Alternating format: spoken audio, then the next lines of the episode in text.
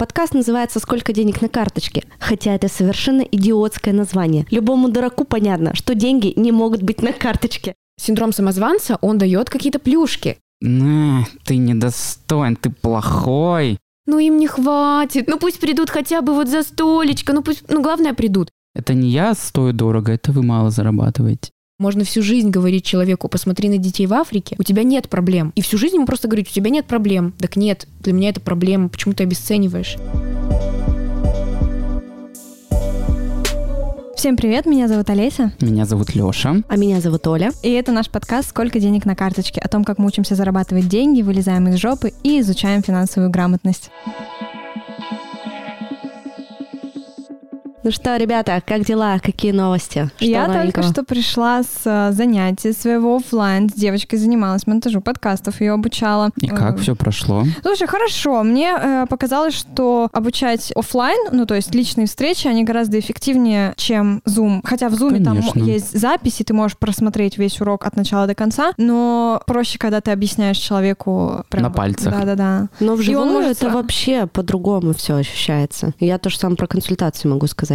Удобно просто, что может сразу при тебе начать там монтировать, и ты его поправишь, если что, покажешь, как сделать. Короче, это очень удобно. Прикольно, у тебя что, какие новости? Не сошелся со своим парнем? Нет, нет, ну чё, не, Всё. не, нет. Но, возможно, у меня появится скоро новый сосед, чтобы я не платил Па. за квартиру Новый парень. одного. Нет, он натурал.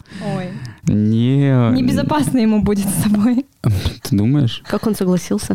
Да он сам предложил. А, да? Это мой очень хороший друг. Очень много лет уже общаемся. Вот такие новости. Еще я сходил на собеседование одно. И чтобы вы понимали, там диваны стоят по 2 миллиона. Там есть декоративная собачка за 3000 евро. Очень интересно, но работы предстоит очень много. Ну, все, тебе понравилось? Тебя взяли или это еще все в процессе? Это все пока в процессе, но я так понимаю, что я их удовлетворяю. Да. Э, Я так понимаю, что, что я им понравился, потому что мы сидели полтора часа. Я думал, что это на минут 20, на 30. В итоге это все затянулось на полтора часа. Мы сидели в кабинете, чтобы вы понимали, смотрели новый ролик про фотки из дворца Путина. Вот я сидел в таком же кабинете, только там не было зол- золотых орлов. Это был такой кринж, но очень дорого. Все невероятно дорого. Ну ты будешь там с ними Ты работать? что, в Симолен собрался идти? Упаси боже. Нет, эта компания называется Евродом. Она занимается полным спектром ремонта от э, отделки до мебели. Мгм. Прикольно. Прикольно. Да. Интересно. Круто, если все получится. У меня еще новость. Ну, у меня просто многие спрашивают, как у меня коты. Спасибо большое все, что спрашиваете, беспокоитесь, все хорошо. Они выздоровели, чувствуют себя хорошо. Активные уже? Активные, кушают, пьют, э, в туалет ходят, все в порядке. Слава богу, все хорошо. Спасибо. Пожалуйста. Ну, спасибо, что спрашиваетесь и переживаете. Класс. У меня новости. У меня Тём приехал на полторы недели почти. Вот мы будем тусить, жить вместе. Ты поешь, и твои дети поедят наконец. Да, он, кстати, он вчера приехал, и мы целый день сидели дома, я даже не вела И сторис, ели. ничего не делала. И мы ели целый день, ели и спали, ели и спали. И в итоге, что я вечером говорю, «Э, собирался ты готовить, а я готовила и завтрак, и обед, и ужин. Я говорю, что-то как-то этот, мы так не, Не по плану Ты все такая пошло. заботливая. А мне самой хотелось. Вот, видишь, здорово. О, Да. Растет девочка. Обычно я же типа вообще, я не готовлю. Нет, а тут я и завтрак, и обед, и ужин приготовила. Котлетки с пюрешкой. Чё? Ну, котлеты я купила готовые, А. просто надо было их Но пожарить. пюре ты сама растолкала. Да. Блендером. Следующий вопрос. Сколько денег на карточке? Опа, я не посчитала. Леха только что при мне с баланса 100 рублей списал на кольцо, И 160 на кофе. на котором Последнее. написано «жопа». Да, ребята, у меня теперь новое кольцо из бусинок, там написано жопа. Такое, знаете, детское, будто бы из конфеток, но это кольцо. Из пластика? Не из конфеток. У меня тысяча рублей на карте. Воу! Неплохо. Молодец. У тебя, Оль? У меня на карточке 10 тысяч, в копилке э, 130. Ну, я наконец-то накопила уже почти на студию на свою. Я все расходы закрыла в этом месяце. А зубы? Круто. Зубы лечу. Да, я решила 10 тысяч в месяц тратить на зубы. Ну, это типа два зуба. Даже если не будут здоровы. Нет, ну типа вот у меня есть три месяца, чтобы там кариес долечить. А Я вот на прошлой неделе лечила, там ходила на чистку. Вчера мне должны были вырывать зубы, но у меня выскочила простуда на губе, и все отменилось. Мгм. Тебе будут делать импланты, правильно? Да, да, но импланты там очень еще не скоро будут делать. Поэтому мне там еще кучу кариеса лечить, поэтому будет по 10 тысяч я решила в месяц выделять. К слову будет сказано, но у меня тетя как-то поставила очень дорогие импланты. За два зуба у нее было что-то в районе 300 тысяч, и они у нее отторгались. Это То есть нормально, их да. организм не принял, и их пришлось переделать на более дешевые. Такое Я бывает, такая, да. господи, боже мой, я для чего деньги Их даже зарабатываю? не продать.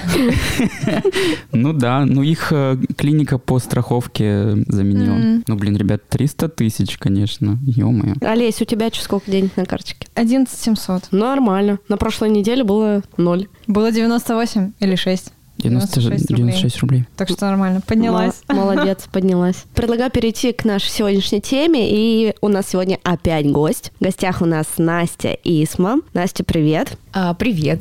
Настя когнитивно-поведенческий терапевт, и мы ее позвали поговорить о синдроме самозванца. Мы затронули эту тему в прошлом выпуске, так немножко вскользь, и решили ее открыть со специалистом, более глубоко об этом поговорить. Мы поняли, что эта тема касается абсолютно каждого из нас, и она будет Это всем правда. актуальна, да. И мы как-то сами справляемся с этим э, синдромом, а тут э, нам поможет психолог разобраться, что это такое, как с этим бороться и почему это вообще возникает.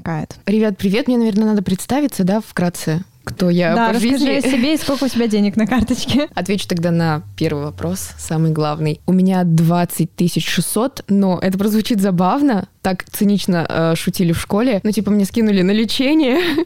вот, ну, это как бы хорошая история. Вот, попросила а, помощи, потому что нужно сделать папе процедуру, но все как бы во благо, все хорошо, без грусти. И вот, поэтому э, такая сумма. А, второй вопрос о себе. Я когнитивно-поведенческий терапевт, семейный психолог параллельно. Каждый день консультирую практически подростков, взрослых людей э, на разные проблемы, ну то есть не касающихся психических расстройств. То есть как бы шизофреники и так далее, они ко мне, к сожалению, ну или к счастью, не попадут. Вот, я их просто не курирую. В принципе, это вот все, что касается моей квалификации и почему я могу о чем-то вещать. А, но перед тем, как я скажу свое мнение на этот счет, можно вкратце вот послушать. Вы сказали, что вы затронули эту тему, и каждого она касается. Можно вкратце послушать, как она вас касается. Мгм. Мне просто интересно ваш как бы угол зрения на это. Что мы вообще думаем об этом? что вы думаете и почему вы решили, что это вас вообще касается? Вот так вот. Леш, тогда, может, ты первый поделишься своим опытом? Да я всегда с этим сталкивался всю свою жизнь. Всегда ты чувствуешь, что то, что ты делаешь, это, во-первых, никому не нужно, это не на достаточном уровне, на котором это должно было быть. Даже вот я учился в художественной школе, и я смотрю, как все рисуют, и я понимаю, что я себя начал сравнивать, а это же идет из сравнения с другими людьми, что я недостаточно хорош, что они рисуют, и у них все так легко получается, а я стараюсь, у меня не выходит. Это было ужасно. Всегда я себя с кем-то сравнивал, и всегда Ну, типа в сравнении, да, именно да, идет это, всегда идет из э, Мгм. сравнения, потому что всем дается все легко, а мне все дается очень сложно. Через э, сравнение всегда я чувствую, что я недостаточно хорош. Я можно сразу тоже э, сделаю вброс по поводу художки? Мне это очень знакомо, потому что, чтобы ты понимал, ну, у нас была огромная группа, я ходила мелкая тоже в художку, и единственная картина, которую не взяли на какую-то новогоднюю выставку, ну, то есть их повезли, все, там, непонятно для кого, правда, там, по-моему, даже никто не приходил на эту выставку, но повезли картину. Единственная картина, которую не взяли на выставку, была моя. И как бы, Я представляешь, не что я знаю, что чувствую в было этот бы со момент? мной, если бы мы не взяли Ну, картину. я ушла, кстати, из художки после этого инцидента. Была Сколько тебе боль, было да. лет? Лет э, восемь, наверное. Я еще помню, я так старалась, там склеивала. В один ватман это не вошло. Я прям маме говорила, мама, давай склеим, чтобы я юбку там снегурочки дорисовала. И вот вот мы приходим, а я вижу, что как бы в коридоре лежит моя картина, а все уехали. Я говорю, вы что, забыли? А мы решили ее не брать. Ну, то есть... Да мы хорошие. Она не подходит как бы под... Оценили ее смысл и Да, вот эту боль художественную тут ценность. разделяю и понимаю. А ты помнишь, Спасибо. что в тот момент тебе мама твоя сказала? Как она тебя поддержала? Ну, я сразу скажу, что мы с мамой подружки, это мой самый важный человек. С моего рождения, там, грубо говоря, меня поддерживала. Но я помню, что она, во-первых, я, я тогда заплакала, и она сказала, Настюш, ну ты же знаешь, что ты как бы на пути, да, к художеству. Мне очень нравится. То есть, по-моему, это была одна из лучших картин. Но я понимала, что, даже тогда уже я понимала, что это просто поддержка. Но, тем не менее, ну, по сей день помню, что поддержка была оказана. То есть не было никогда такого, что, ну да, так-то, тебе бы поднажать. Ну вот, то есть такого Это очень было бы Да, жестко. очень часто мы приходим во взрослом возрасте, начинаем вспоминать вот такие разные ситуации. Думать, Реакцию... хуже. Да, и реакцию родителей на них, самых близких, да, людей, которые должны сконтейнировать наши чувства вот эти негативные, да, принять их на себя и как бы и обернуть их во благо к нам. И вспоминаем, что у родителей была, ну, реакция бывает очень разной. Это вот можно, я сама вас спросила, но я просто боюсь что-то забыть и сразу хочу комментировать. Просто очень много кейсов, когда мы с клиентами разбираем, да, почему они столкнулись с трудоголизмом, перфекционизмом, ну вот все такие вот, да, травмочки. Докапываемся там, например, на второй встрече до того, что, а мама что-то сказала в какой-то момент. Вот есть кейс, когда девушка мне говорит, она жесткий трудоголик э, на сегодняшний день, и она говорит, что я как бы вроде всегда хорошо училась, все окей, но всегда как бы было но. То есть я прихожу домой, да, с каким-то достижением, мне говорят, классно, но типа нельзя лучше. Есть куда И расти. Да, да, и она вот приносит, говорит, какую-то четверку, но это был невероятно сложный предмет, и она эту четверку, да, несла в сумочке, как просто золото какое-то, а мама как бы, ну, никакой радости, просто а пятерка как бы, что Мгм. тебе слово, ты вроде не дура, ну вот такие вещи. И она говорит, я всю жизнь чувствую вот этот гнет, что а нельзя Можно лучше. лучше. То есть как бы да, даже если уже круто, она хорошо сейчас зарабатывает, к чему долго стремилась, но как будто бы она всегда чувствует, а, блин, напрягайся, вот. Мне кажется, это Так что самая родители. губительная мысль, которую могут дать нам родители. И не только родители, но Общество. самое важное. да. Ну и я, как мама, я стараюсь прям себя все время отдергивать, если мне что-то хочется такое сказать.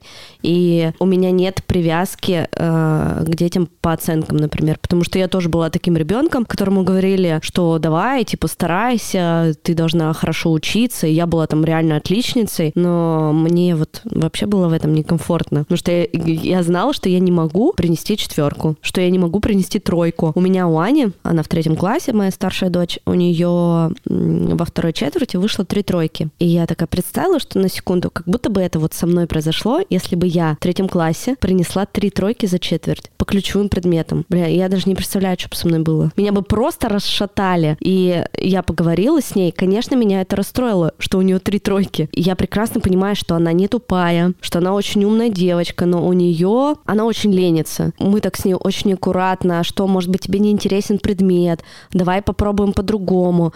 А, может быть, с учителем какой-то конфликт. Потому что когда я в школе говорила, что у меня с учителем конфликт, мне родители говорили, с учителем не может быть конфликт, а учитель, блядь, всегда прав. Я говорю, ну нет, как бы меня просто там не понимает, не слышит. Ну, разные бывают ситуации. Учителя тоже бывают разные. И я тут с точки зрения мамы сейчас своего ребенка, я стараюсь ей донести, что как бы оценка это не показатель твоих знаний. Я знаю, что ты можешь э, больше, ты, но на самом деле у нее сейчас в третьем классе такой возраст еще, она просто ленится. Типа ей лень, ей неохота, ей просто тупо даже неинтересно учиться. И я прекрасно ее понимаю. И не гноблю ее за то, что ты, блин, я не знаю, тупая, что ли? Зачем? Как мне это? кажется, в наших школах, в принципе, не очень интересно учиться. Вообще потому что неинтересно. там сухо, там одни факты какие-то дурацкие, и неинтересно, вообще нет желания. А, я забыла понтануться, что я еще искусство общения подросткам а, преподаю. Вообще ушло из головы.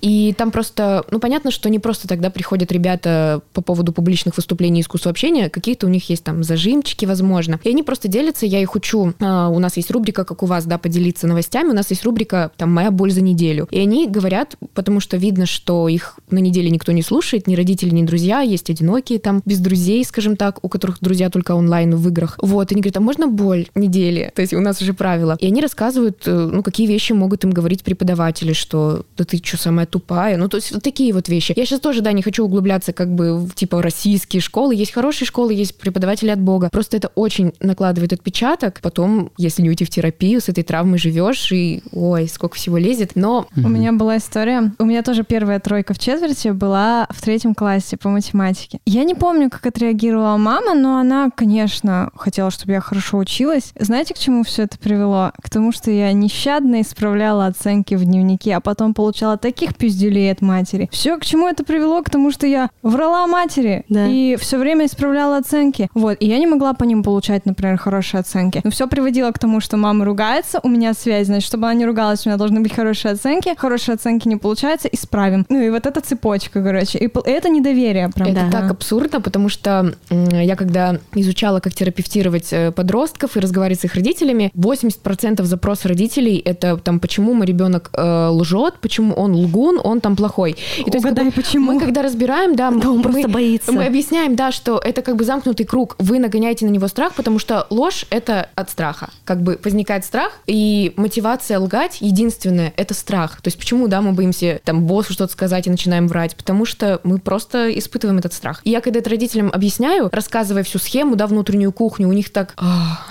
Не потому, что твой я?» ребенок плохой и не, тебе там не, ну да, во-первых, он тебе не доверяет, но не потому, что он плохой, не потому, что он Родился лгуном. да, а потому что он тебе не доверяет, он тебя боится. Да. И у меня, кстати, ну вот такой самый типа свежий кейс, когда вышли эти три тройки, и Аня говорит, пожалуйста, только не рассказывай папе и не рассказывай бабушке, папиной маме, потому что и как бы ее папа и, и его мама, они прям жестко топят за оценки, и когда она однажды получила тройку до этого и им сказала, а, они там ее просто заклевали все. Я говорю, И «Коне- папа тоже. да, я говорю, Ань, э, ты просто не бери с собой дневник, я никому ничего не расскажу, это будет наш с тобой секрет, но ты понимай тоже, что я расстроилась из-за этого, то есть мне грустно, что у тебя такие оценки. Было бы хорошо, если бы ты постаралась в следующей четверти и, например, исправила их или лучше стала учиться. Я тебе готова помочь, но я с ней договорилась не рассказывать об этом тем людям, которые, близким людям тоже, которые могут э, сделать, усугубить ситуацию. Ну классно, у вас такой Вот. контакт был. Да, и, и я знаю, что она вот даже с таких моментов, когда я начинаю, она мне доверяет. Мгм. Что, Это- да, что Блин, я, что я не расскажу. Да, и это же как раз влияет на то, на ш- доверие. на доверие, и все это вытекает в то, что мы взрослые люди, и вот этот синдром самозванца, который у нас у всех уже, он вшит на подкорке, получается, из-за таких вот всяких ситуаций. А не кажется ли вам, что вот это «я немножко грущу из-за твоих оценок» — это манипулянство какое-то? Нет, это мои чувства. Мне кажется, ты так манипулируешь. Чтобы мама не грустила, делай хорошие оценки. Мне кажется, нет. Ну, типа, с моей стороны, Очень важна формулировка. Да, у меня нет манипуляции, что типа я буду грустить, если ты, у тебя будут плохие оценки. Я говорю тут о своих чувствах, эмоциях, какие я испытала, когда, например, увидела ее дневник, или когда она что-то сделала, ну, вообще даже не относительно учебы. То есть я говорю про свои чувства. Не, я зла на тебя. Нет, мне грустно, мне обидно, потому что я знаю, что ты умная, и ты можешь лучше, ты можешь больше. А Вот. вопрос, а почему тебя это расстраивает? Ну, оценки ведь все-таки не показатель, не... ладно, грубо говоря, не всегда оценки это показатель знаний. Почему тебя так расстраивает это? Потому что это ведь, ну, по сути, просто закарючка в дневнике, на бумаге. Вот, а как раз вот с этим мне и нужно работать. Это проблема в моей голове. Почему вообще меня это расстраивает?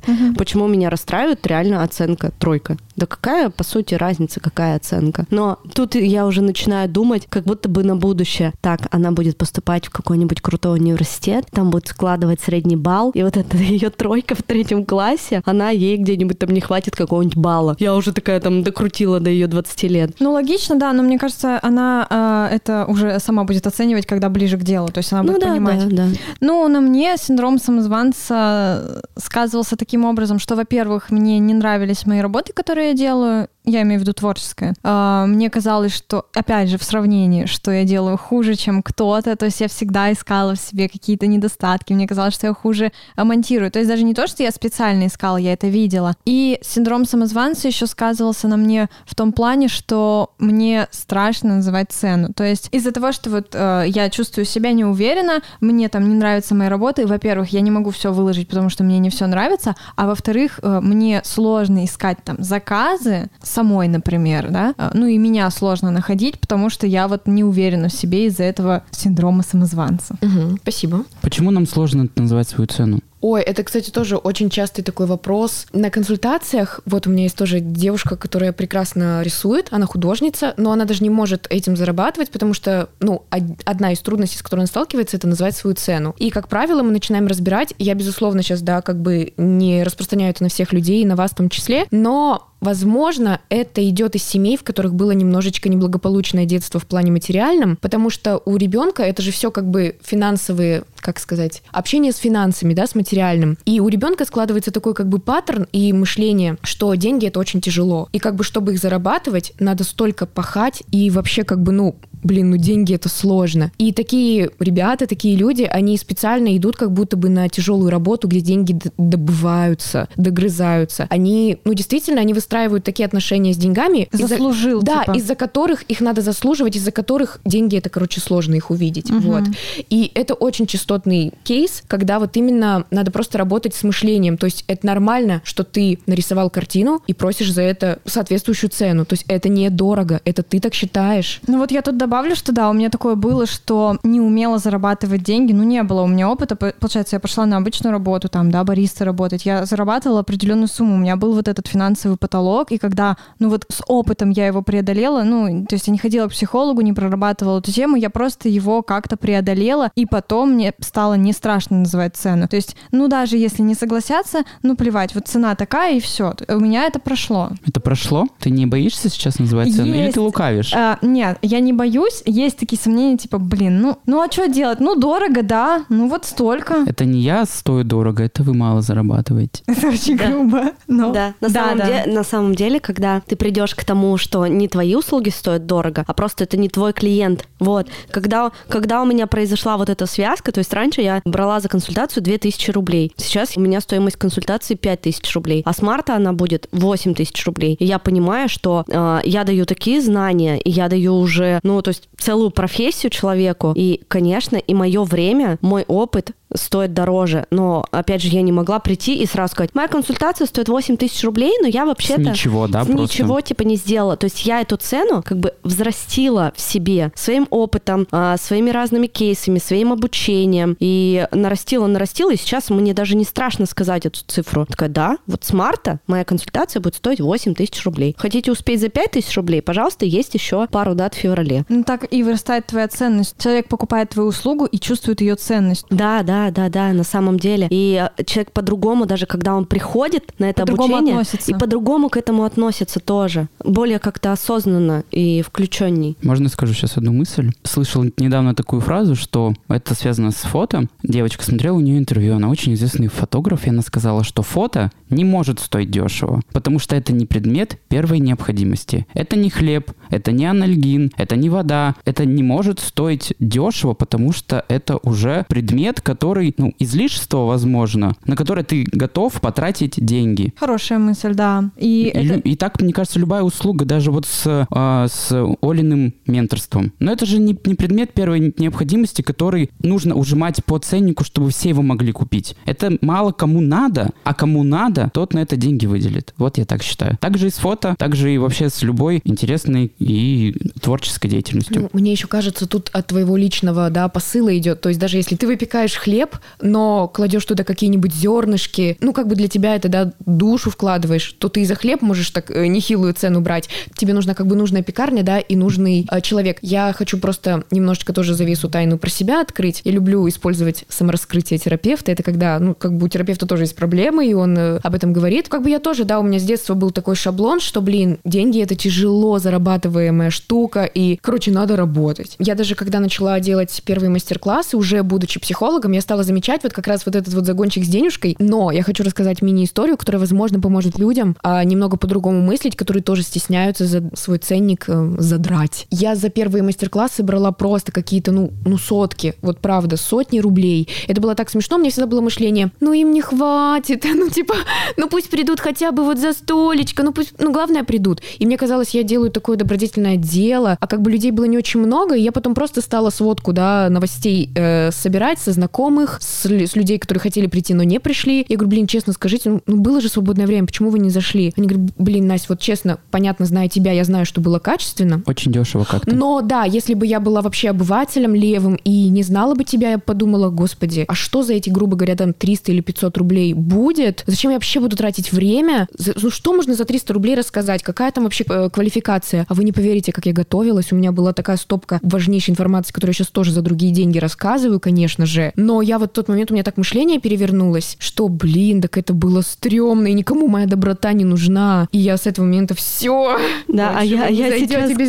А я сейчас, кстати, знаете, что поняла? Вот те, кто был у меня на консультации за 2000 рублей, и те, кто был у меня на консультации за 5000 рублей, в процентном соотношении за 5000 рублей запустили, запустили свои подкасты почти все. А те, кто был за 2000, почти никто. Ценности нет. Другое Да, отношение, да, да, вот да. а- Олеся, я с тобой полностью согласна, когда сказала, что идешь уже с другим тоже посылом, блин, я вкладываюсь, значит, я точно должен это все проделать. И мне Мгм. тоже один раз женщина, с которой мы хотели делать один там парфюмерный проект, она говорит, вот насколько вы планируете? Ну, я ей называю какую-то цену, она говорит, а у меня другая аудитория. Я, в принципе, я говорю, ну, у них же денег, наверное, нет, они студенты. Она говорит, а я не работаю для тех, у кого нет денег. И мне тоже вот эта фраза, да, она циничная, грубая, но я работаю, да, я уверена в своем, да, опыте, профессионализме. Я работаю для тех, кто это ценит, кто может это оценить. Понять хотя Да. бы. У Да. меня здесь тогда логичный вопрос. А как взрастить себе эту уверенность? Ну, во-первых, безусловно, терапия. То есть... А сам не, не каждый, не каждый человек, он сам до этого дойдет. То есть, да, люди доходят до того, что у меня проблемы с финансами, я не могу назвать цену. То есть, да, девочка говорит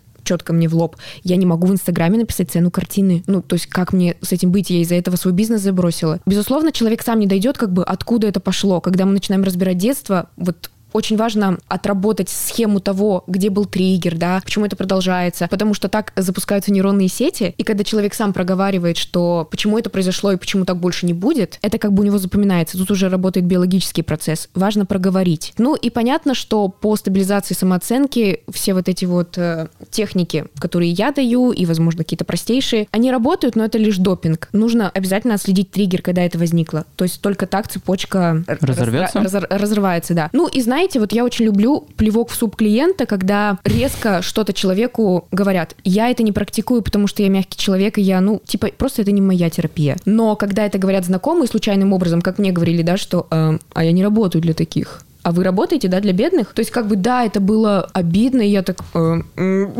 потом, мам... Но, тем не менее, меня это, видите, как Выбивает из встряхнуло, да. комфорта. Подруга один раз мне тоже сказала, что, блин, Настя, я бы за питик даже со стула не встала. Да, обидно, и да, хочется сказать, блин, да ты что так со мной разговариваешь? Они правы, да. И после этого я увольнялась с какой-то там неказистой работы, и после этого я поднимала ценник, потому что спасибо за плевок. Вот. Ну, может быть, э, давай мы структурируем, да, наши истории э, тем, чем мы поделились, какие у нас проблемы, и ты нас разложишь по полочкам. Ну, я как бы честно скажу, что у меня не было никогда такого кейса, что пришел человек, сходу сказал, что у меня синдром самозванца, и мы начали вот голый синдром терапевтировать. Я за годы практики, а она, несмотря на то, что я молода, не такая уж и маленькая, за годы практики я поняла, что тут настолько разношерстные причины и настолько сугубо индивидуальные истории, ну, звучит, конечно, очевидно. И я вчера за ужином просто у мамы спросила, так на скидку, говорю, мам, слышала ли ты такой синдром? Мне просто интересно, что ты о нем думаешь, я вот завтра буду об этом вещать. И она мне говорит, что, ну, это по-любому как бы низкая самооценка. И по сути, такое обывательское понимание, да, ну, это низкая самооценка, которая, кстати, не существует. Есть нестабильная самооценка, но об этом как-нибудь потом. Заинтриговала.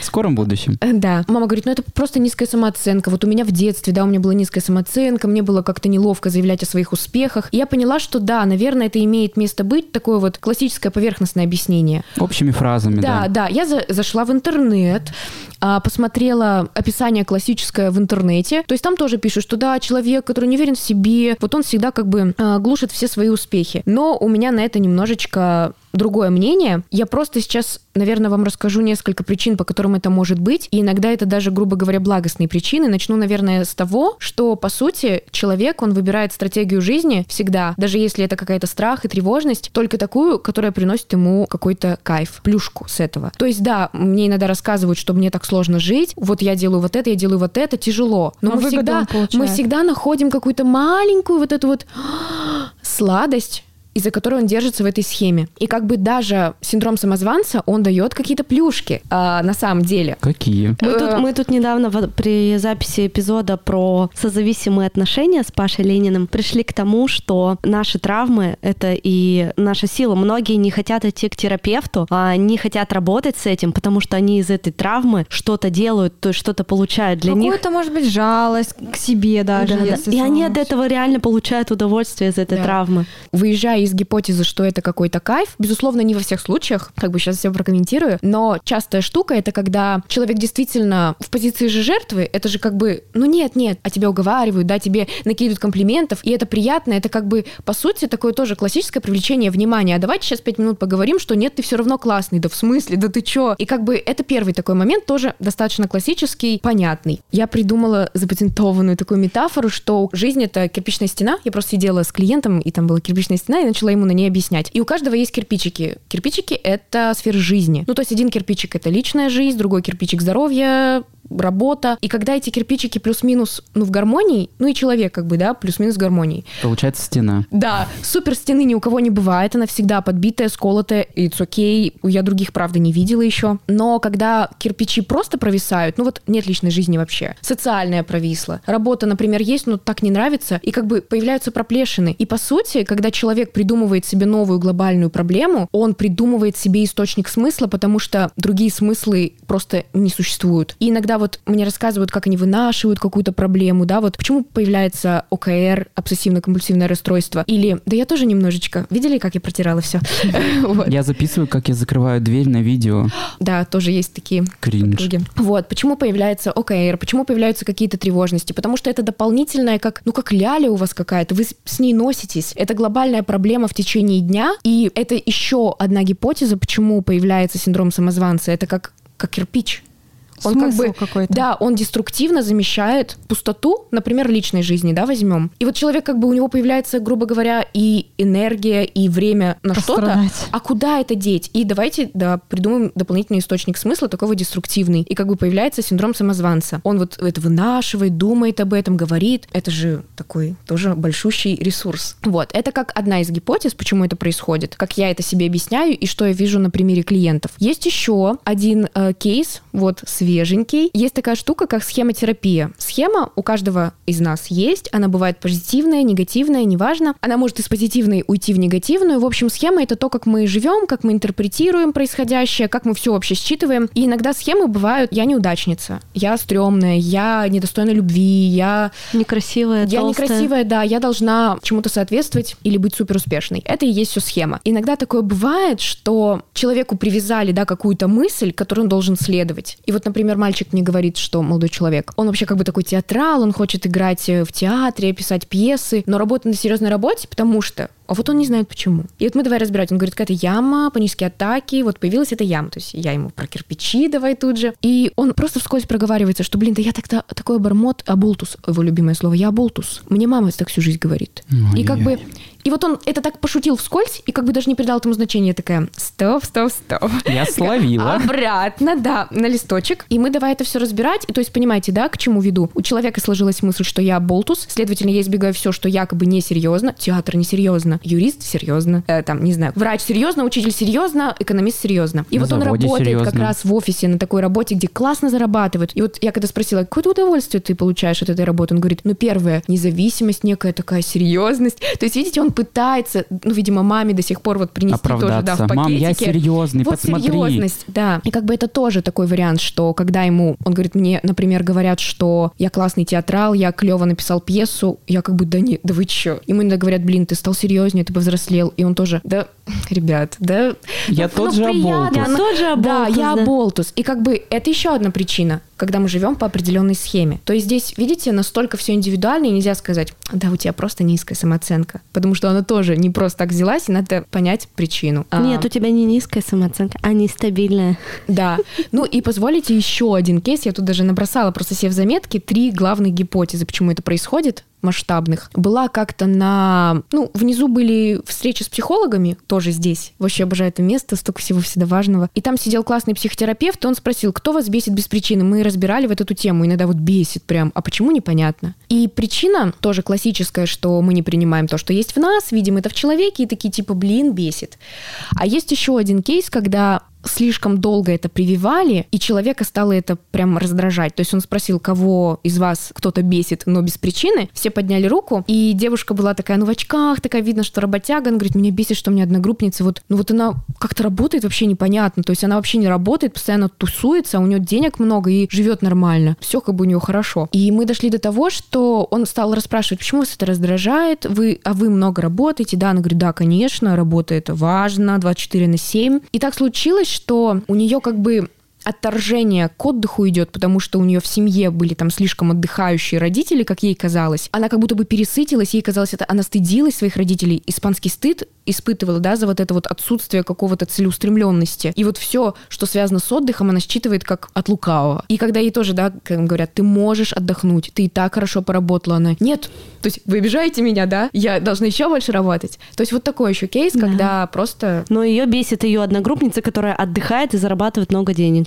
Да, потому что она себе этого позволить не может, она должна зарабатывать много денег и много работать, а не отдыхать. У меня знакомый был, э, я ему когда говорила, что, ну, у меня там выходной, и я ничего не делаю. И вот он мне, представляете, говорил, что да ну ты чё, да, надо все время во благо использовать, надо быть продуктивным. Я вообще этого не понимала. Меня, меня это пугало. А я раньше сама, когда себе позволяла просто целый день ничего не делать, я себя так корила за это. Потом научилась как бы отдыхать, все, там уделять себе время, не стыдить себя за отдых. И буквально вот что вы думаете, вчера приехал Тёма, целый день не выкладывал сторис, э, целый день мы лежали, ели, ничего не делали. И сегодня утром я себе словила на том, что я такая, бля, я целый день потеряла. Потом такая, да нет же, я его не потеряла, я кайфанула, я так давно его не видела. Мы не виделись две недели, мы отдыхали, классно, ничего не делали. Я не должна себя корить за это. И, короче, я сама с собой уже разговариваю, такая, нет, типа, все ок, один день отдохнула, классно, ничего не делала, я себе могу это позволить. Ну, я согласна с тобой. Да. Я, я люблю ничего не делать, я люблю заниматься херней. Я а я не смотреть... умела никогда так, и я этому училась. Я, я с самого я детства люблю... это умею, я обожаю.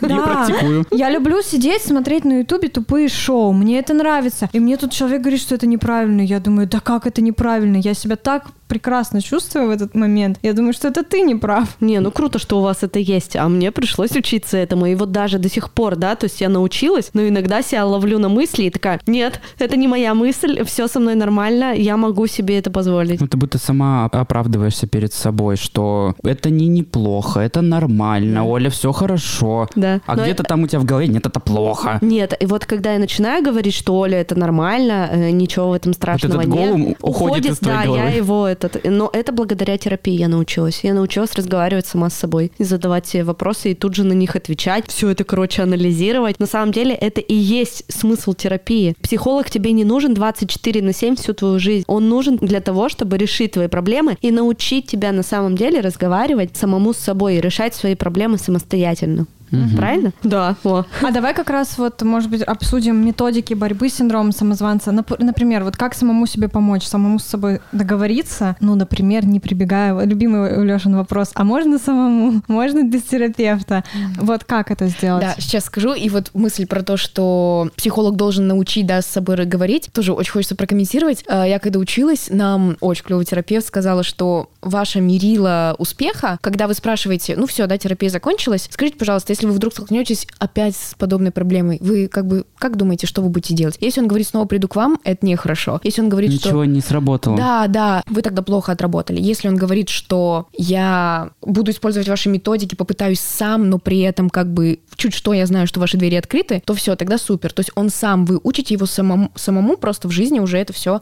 а, применять. А по поводу методик, ну здесь тоже из-за того, что я когнитивно-поведенческий терапевт, так прозвучало, из-за того, благодаря тому, что я когнитивно-поведенческий терапевт, я обычно даю всякие домашки, практики, ну, от самых простых, которые являются просто допингом. Ну, то есть просто это правда важно понять, что твоя уникальность, да, то, какой ты есть, это очень здорово. Даже когда я терапевтирую схемы, я всегда говорю, «А давай-ка назовем плюсы того, как ты жил, твоей схемы, да, там, ну, например, схема там, я перф- перфекционист, должен быть лучшим. Она принесла тебе какие-то плюшки и плоды, ты там на бюджет всегда поступал, ты там это, ты там в 20 лет уже на крутой работе работаешь. То есть в первую очередь надо похвалить свой бэкграунд. Очень полезно, если это какая-то детская травма, писать прощальные письма детству, маме, обидчику. А с благодарностью, как бы, что ты мне тоже дал. Я очень люблю давать эту практику, потому что, ну, это же правда все травмы, и с ними надо прощаться. Но прощаться надо грамотно и грациозно. Не так, что там соскоблить кровью, да, там на бумаге, что тварь. Нет, надо нормально написать. Я тебя не прощаю, не ненавижу. И ничего не изменится в моей жизни. А, да, спасибо. Первая часть, да, ты там не дал это, это, но вот это забирай с собой, вот это тут был ты неправ, вот это было неправильно. И то есть как бы вторая часть это расквитаться, грубо говоря. Обязательно там закончить прощай, потом идешь в место, все это читаешь, выбрасываешь, сжигаешь, как хочешь. Это очень тоже действенные методики. Есть еще такие штуки, как э, парадоксальная интенция, когда ты идешь в страх. Ну, то есть, например, ты чего-то боишься, да, там... Э, сказать о своем успехе, поговорить, да, о чем-то. А я заставляю, ну, как бы, сделай это. Если сложно, представь, что другой человек. Проиграй роль. Ты на этой неделе Альберт, который просто должен быть, то есть, да, я довожу до абсурда, ты должен быть гипер каким-то хвостуном. Просто почувствуй, каково это. Поиграй. А потом расскажи мне опыт. То есть, типа, ты актер. И они такие, а, ну если Альберт, ну то есть Альберту можно. Вот. И это правда очень помогает, хотя звучит забавно. Очень много методик. Я их тоже как бы как ведьмочка варю зелье и подбираю индивидуально. Но вот это такая вот классика. Могу, кстати, вам даже скинуть, я ее даю почти всем. Очень интересная методика, называется «Расскажи мне обо мне», потому что она стабилизирует самооценку. У каждого из нас есть я-концепция, и она строится не только от того, как мы себя, да, позиционируем и видим, а еще от того, что мы слышим, обратная связь. И очень важно слышать, а что о нас, оказывается, вообще думают. И эта штука, она позволяет услышать, что о нас думают близкие люди, э, знакомые, такие, скажем так, левые люди, и написать еще о себе от третьего лица, что я сам о себе думаю, что, то есть, эта девушка такая-то, но хочет она этого, болит у нее вот это. И там есть просто четыре вопроса, которые вы всем скидываете, и люди вам на них отвечают. И вы, когда со стороны слышите, блин, так я, я реально, видимо, хорошо работаю, я реально ответственный, то есть и не нужно это доказывать никому. Все это и так видят, и это и так правда. То есть как бы выеживаться, да, и пытаться, пытаться не нужно. Это тоже очень помогает техника. Мне потом приносят все эти списочки, говорят, я вот а мне написали, блин, типа, это правда? И вот они как дети раскрывают подарок, и как бы за разом, из раза в раз, а, я уже вижу, что они вот так вот заходят. Я волосы, типа, это назад. Потом так... с ноги дверь да, открывают. Да, да, с ноги уже вообще там это... Ну, то есть все стабилизируется. Но это всегда, я говорю, почему когнитивно-поведенческая терапия, это всегда через практику и через поведение. Потому что разговор — это, ну, 40% успех, а на практике увидеть, что это работает, это вот самое важное. Это реально работает. Вот даже на меня можно посмотреть, как я веду свой блог. И я все это делала через блог. И на самом деле это реально работает. Инстаграм — это просто пушка, бомба, граната. Самый легкий способ узнать, что о тебе думают люди. И это классно повышает самооценку. Но вы тоже даже это увидели по нашему подкасту, когда нам пишут люди, отмечают нас в Инстаграме, что классно, у вас крутой подкаст, у вас прикольная химия, вы затрагиваете интересные темы, и вас это заряжает. Ну, тебя, Леш, Да, тебя, Олесь. да. Да, я это давно уже словила, и я очень активно пользуюсь этой штукой. Сначала мне было стыдновато. Делиться А, успехами? Да, делиться успехами, рассказывать о том, что там вот как мне там какие приятности написали. А сейчас я постоянно репощу всякие комментарии, прикольные теплые Я все слова. репощу. Очень приятно. Да. Сегодня, кстати, нам прикольный комментарий-то написали, Какой? который ты скинул. А, такой, такой кринж вообще душный был. Очень смешно. Да. Про... Это у тебя в профиле написано? А, В одном приложении, А, так скажем. ну вот, нам тут можно зачитать? Да, да. Тут один пользователь написал Леше на его сообщение, типа... она- Спросили, в общем, о чем подкаст и как он называется. Да. И ему отвечают. А, Nice Here ответил. Он же пишет в профиле, что подкаст называется «Сколько денег на карточке?», хотя это совершенно идиотское название. Любому дураку понятно, что деньги не могут быть на карточке. Я так орала с этого. Денежные средства могут размещаться на текущем банковском счете, а карта – это всего лишь идентификационно авторизационный инструмент, с помощью которого владелец счета дает поручение банку-эмитенту. Бля, ну here, ты супер, конечно, умный парень. Я- Ой, ему в терапию пора. или девушка. попытка? Мы считаем, что у нас офигенное название «Сколько денег на карточке». Я тоже так считаю. А что мы должны были написать? Сколько денег на вашем текущем банковском счете? Ну, это так, это так странно. У меня появился один вопрос. Я так понимаю, что синдром идет ведь из детства, правильно? То есть основная часть закладывается а, в школе, в детском саду, родителями, родственниками и вот этими всеми нашими близкими, любимыми людьми, правильно я понимаю?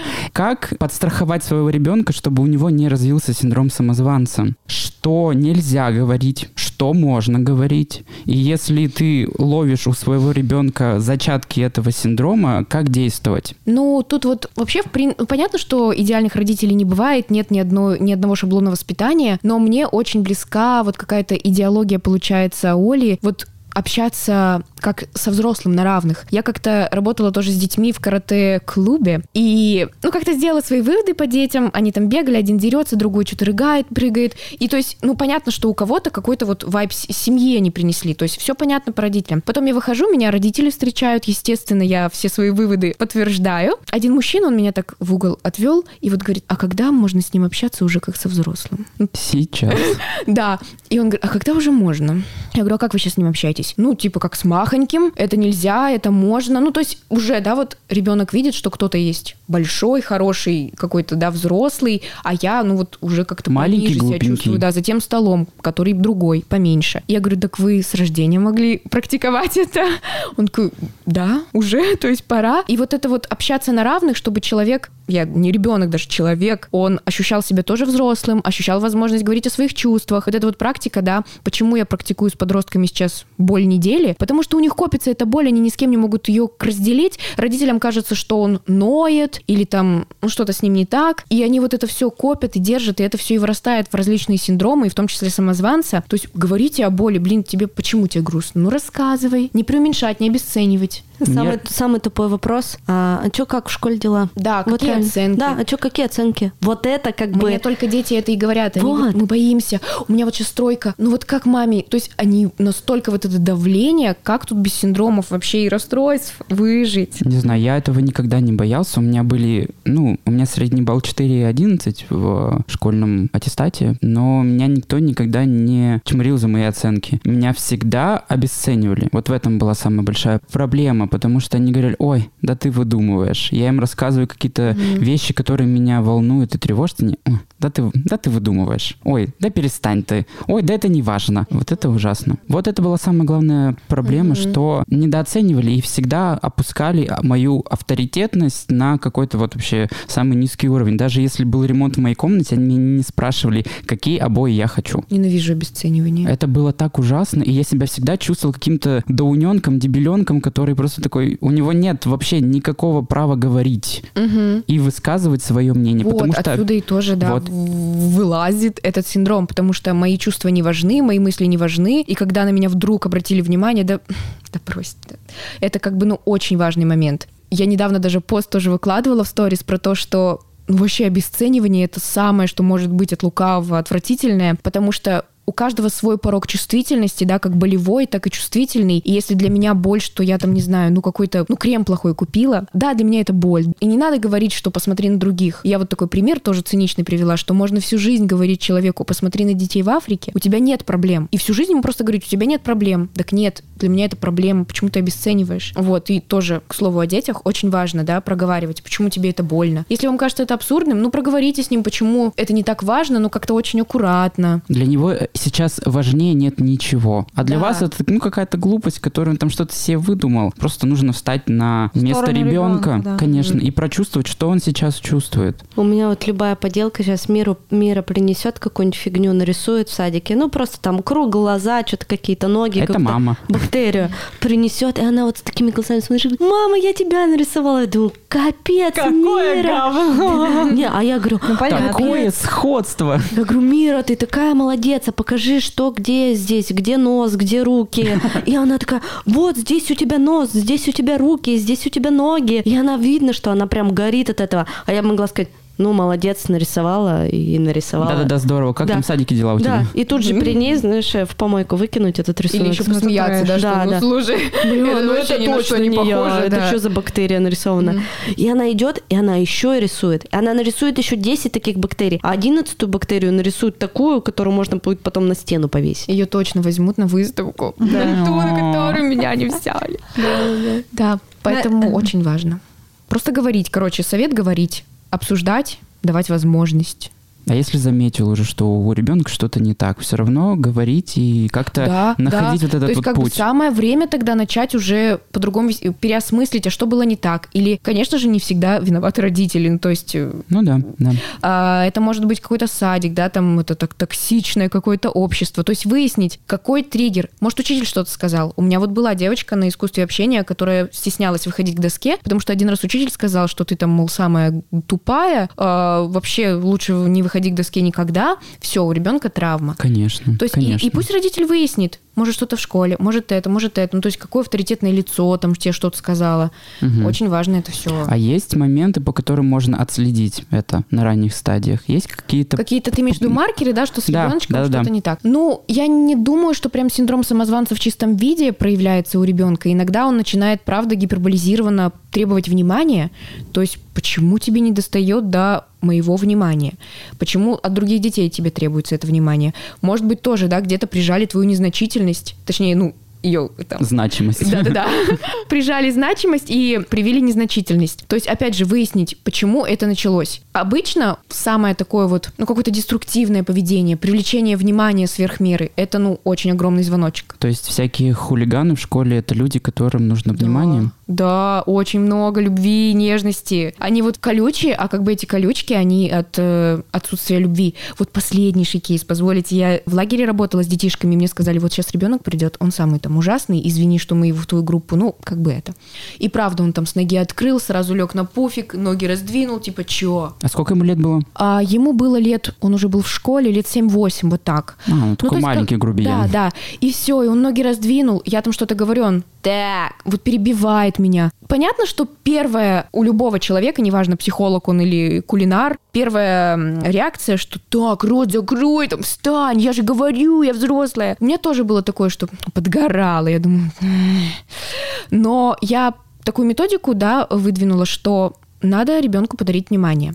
А, Я стала слушать, что для него важно. Мы нашли общие интересы, он как-то заикнулся, что он камни собирает, а я делала а, браслеты из камней натуральных. И вот я так говорю, блин, ты камни собираешь? Я начала подчеркивать значимость, потому что, как я потом узнала, дома Всем пофиг на эти камни. он просто, ну, какой-то о, просто вот, ну, приемный, грубо Левый говоря. Он для родителей какой-то приемыш, да, и хулиган, естественно. И вот я начала подчеркивать потихоньку его значимость. Да, возможно, гиперболизирован. Он там, так, Илья, а ты что будешь кушать? Он говорит, называйте меня Илюша. Я всегда, Илюш, ты, ты что выбрал?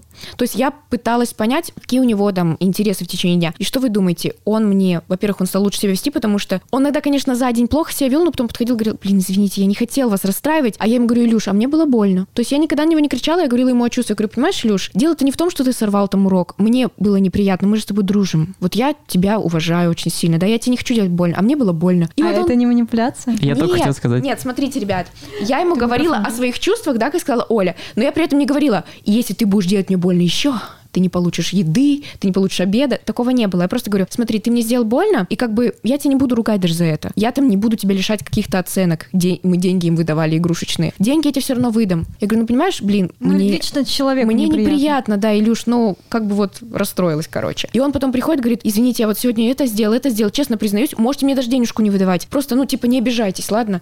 Я такая, Илюша, я даже не заметила, все окей, ты... И я всегда его хвалила, когда он так подходил. То есть я не только, да, плохое говорила, и хорошее. Просто к слову камушках. Под конец у нас там была ярмарка, каждый там дарил подарки, покупал на денежки что-то. Он мне приносит пакет камней. Ну, чтобы вы понимали, это были не камни.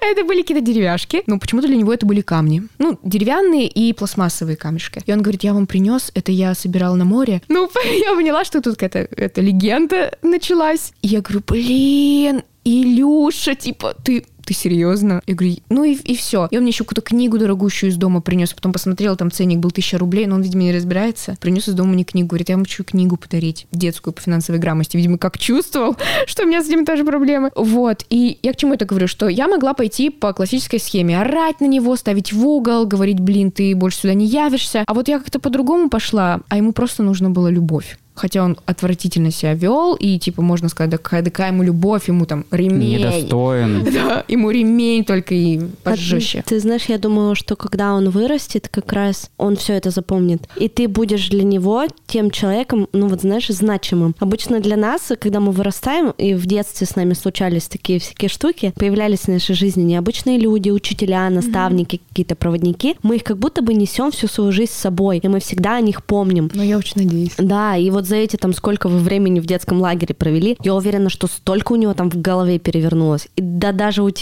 взрослого человека, mm-hmm. когда к тебе пришел такой ребенок, он к тебе тоже зачем-то пришел. Да, и чтобы вы понимали, он мне после этого год звонил. Он мне звонил раз в месяц стабильно. Естественно, он не записан в моем телефоне, я никогда не понимала. Он так говорил, алло. Я не понимала сначала, что это за алло. Обычно еще это алло было в очень неудобное время, типа на консультации или на каком-то, не знаю, на свидании. Я так, это кто? Илюша. И вот, и я просто потом это родителям рассказываю, мне мама тоже со слезами на глазах говорит, Настя, понимаешь, как ты для него важна. И вот он мне рассказывал, как он отдохнул, как он в школе оценки получил. Единственный важный, наверное, был человек Возможно. в его жизни на То тот период. Он мне звонил. Потом он мне позвонил, когда я была в Питере. Говорю, Илюша, у тебя денежки сейчас много снимут, я в Питере. Он, все, до свидания.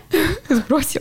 Потом перезвонил где-то через полмесяца. Он говорит, вы уже не в Питере, я могу вам звонить. То есть вот он мне звонил в течение полутора лет. Уже где-то два года прошло, уже не звонит. Ну, повзрослел. А, но вот были звонки. Это немало. очень круто. Это ну, очень, очень круто. трогательно, да, да. Очень трогательно. Классно. Я думаю, что это просто изменило мышление мальчика и он понял, что он все-таки может быть любим, что он может испытывать от взрослых людей не только... Э, Нагоняя э, вот этот бесконечный. Да, вот этот, что на, ты недостоин, ты плохой, я не дам тебе внимания, потому что ты плохой. Ты хулиган еще. Да, ты хулиган, а еще там его, наверное, учителя в школе шпыняли, потому что он постоянно срывал уроки. О, это ужасно. Но я вот вспоминаю всех своих э, хулиганов в школе, которые ко мне очень не очень хорошо относились.